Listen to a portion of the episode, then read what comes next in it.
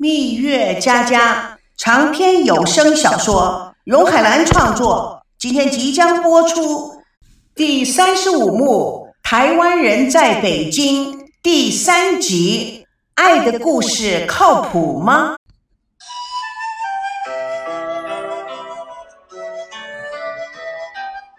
北京三里屯酒吧，昏暗温暖的灯光下，王曼、赵维康相对而坐。身穿粉红色毛衣的王曼脸上时不时露出羞涩的笑容，让赵维康看得心醉。其实啊，你并没有外表看那么高冷，在我看来，反而很有书中描写的江南女子的温婉气息。王曼听言，噗嗤一笑：“嘿嘿，谢谢你喽。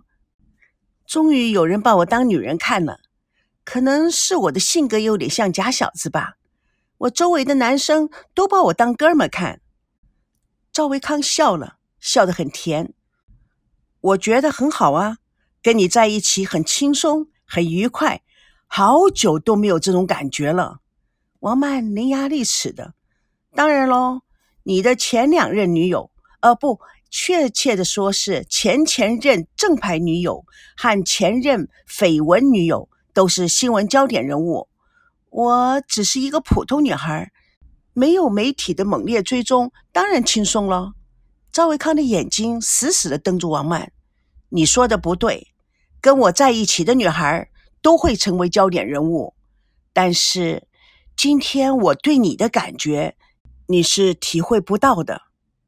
你怎么知道我是体会不到的？”话一出口，王曼自己都吓了一跳，她突然脸颊绯红。赵维康微笑中带着得意，心想：“哼，君子报仇，十年不晚。现在总算是报了个下午的没有准备的仇了。”但是他用漫不经心的语调说：“哎，你还好吗？”王曼有点懵，他看着赵维康不解的问道：“怎么了？”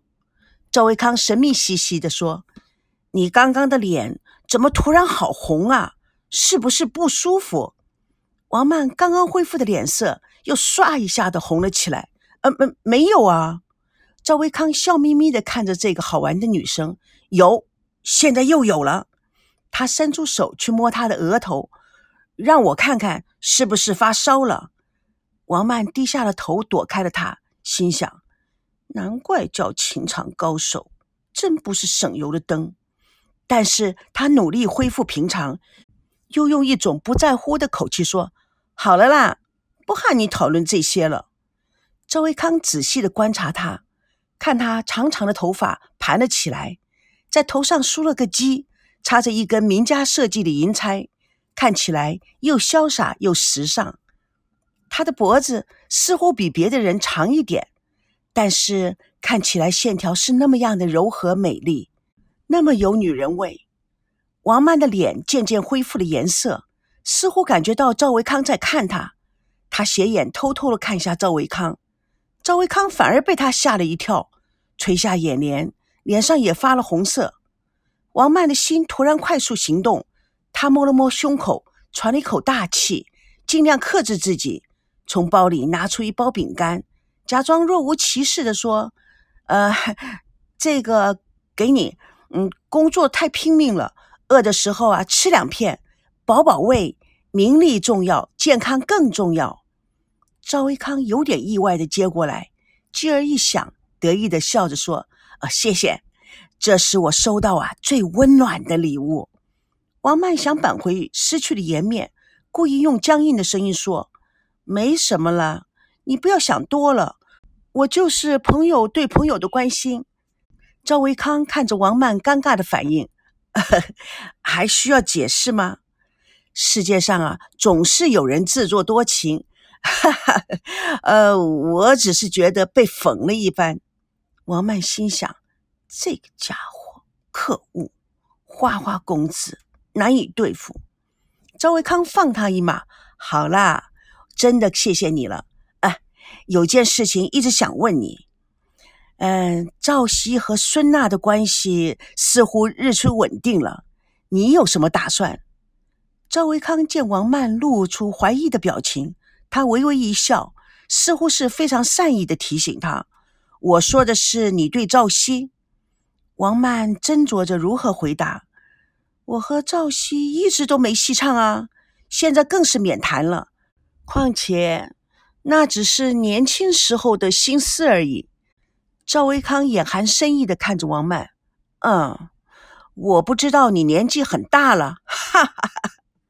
他看到王曼瞪了他一眼，他耸耸肩，认真的说：“哦，希望你能早点找到真正懂你、爱你的人。”王曼抿了一口酒。希望如此，你也是啊！不要被回忆蒙蔽了双眼，赶紧找到真爱。赵维康嘴角微微的向上一拉，我想我已经找到了。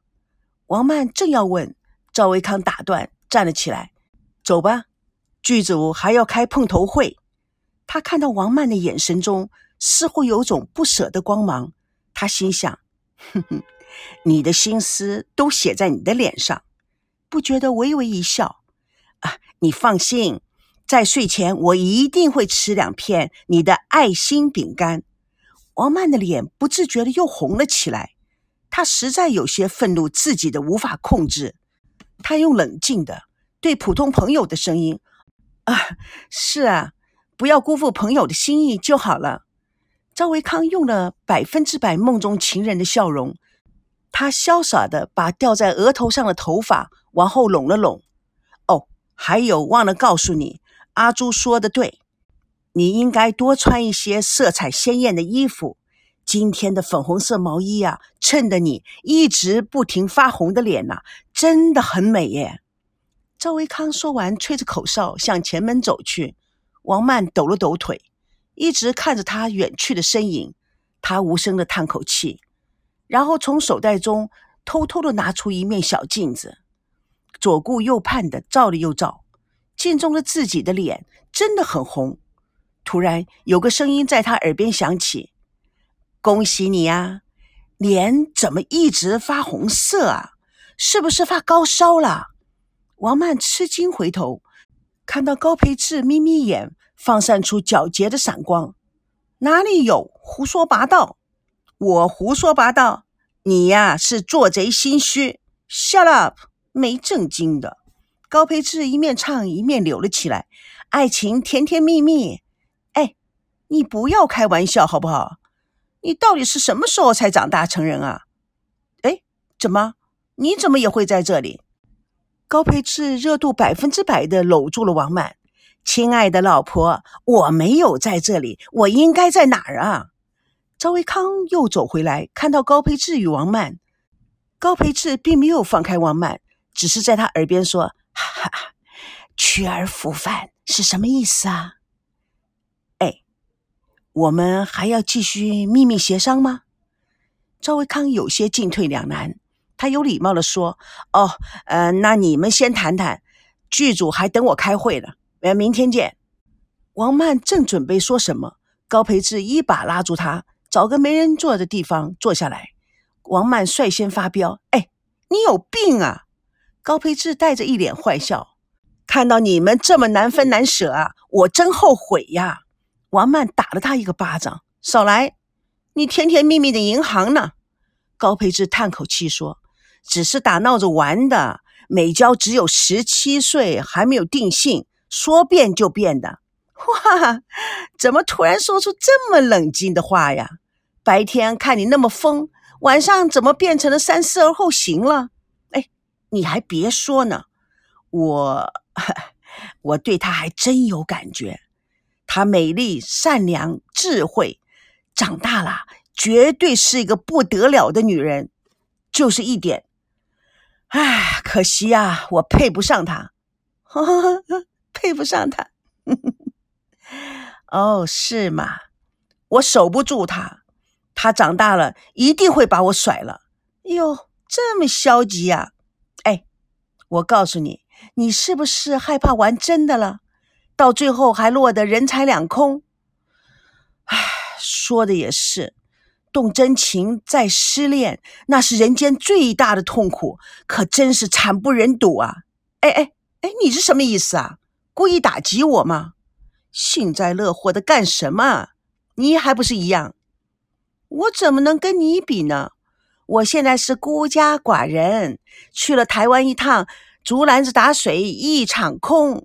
哎，王小姐，你不是一直在教育我吗？不到最后一刻，不知鹿死谁手吗？我们应该啊，随时都是一颗红心，两手准备。王曼冷笑，哈哈，腰里揣着敌敌畏，得了便宜还卖乖，哼，你可真够无耻的。哎，你是说我应该守株待兔，把吃不到的草吃到，是不是？要抓肥兔子，就应该学习谦虚努力。好不容易运气来了，一定要把握机会。像你这种人都会有人抛媚眼，唉，这是个什么世界哟？真是太让人郁闷了。哎，我有你说的那么差吗？我身上没有一点香味，那些美丽的小蝴蝶会飞过来吗？哎，你得向我学习呀，你的爱情啊才会有出路。哎呀，有时候啊，你还蛮会讲人话的，虽然大多数的时候都是恶心的。哎，听我说，别在一棵树上吊死，能抓住的机缘赶紧抓住。过了这个村就没有这个店了。赵维康啊，比赵熙更优秀，而且我发现他也看出来你身上啊剩下不多的优点。嘿，说不定啊，将来你真的成了我儿子的舅妈呢。到时候啊，你的压岁钱可多给一点。王曼差点拿酒泼他。再说，就给你一个醍醐灌顶，八字还没一撇，瞧你说的像真的一样。王曼一抬头，正好看到孙娜挽着赵熙的手，两人亲密无间的走了进来，向吧台走去。王曼捅了捅高培志：“你看这一对多亲热啊，算是牢不可破了。估计不出一个月准复婚。”哼。还真的说不准呢，他们俩啊，具备一切的可能性。王曼看了看高培志充满爱意的眼睛，哎呀，别惦记了，跟你我再也无可能了。你看孙娜，要事业有事业，要名气有名气，要老公有老公，要财产有财产，我总不能样样都输给他吧？这么一说，我好可怜你啊。还真是的，他有的你一点都没有，呃，还得加上几条。人家要美丽有美丽，要气质有气质，要女人味有女人味，不像某人啊，男不男女不女的，雌雄一体。你想找死啊你？哼，别灰心，维康哥哥在等着你呢。你要是有了他，那你就比孙娜强一百倍了。我调查过，台北赵家财产比北京孙家财产呢要多了很多倍。王曼，你想想，这可是天文数字啊！哦，哦，不对呀，我忘了，你家也是富可敌国的呀。哎呀，我怎么早没想到？你又在说什么？你想到什么了？嗯，高培志故作垂涎状。你也是银行啊？哎呦，你瞧你口水流了一桌子。所以，亲爱的，加油！咱们两个争取早日成为亲家。得了吧，别拿我开涮了，烦着呢。嘿，大小姐，钱加钱等于更多钱，更多权利，更多美丽人生。你放心，我这个姑爷不会袖手旁观的。得了吧，你先实现自己那点爱情梦想吧。我们同病相怜啊，互相借力，搞定这两个来自台湾宝岛的富二代。王曼正欲反驳，忽然看见满头金发、时尚装束的吴梦玲拖着行李箱从门口走了进来。不会吧？什么？高培志顺着王曼的眼睛看过去，吴梦玲。呵呵，宝贝中的宝贝，哎，他怎么又来北京了？不甘寂寞呗。他可真是个男人狂。哎呀，不对呀，这下孙伯伯怎么交代这件事儿啊？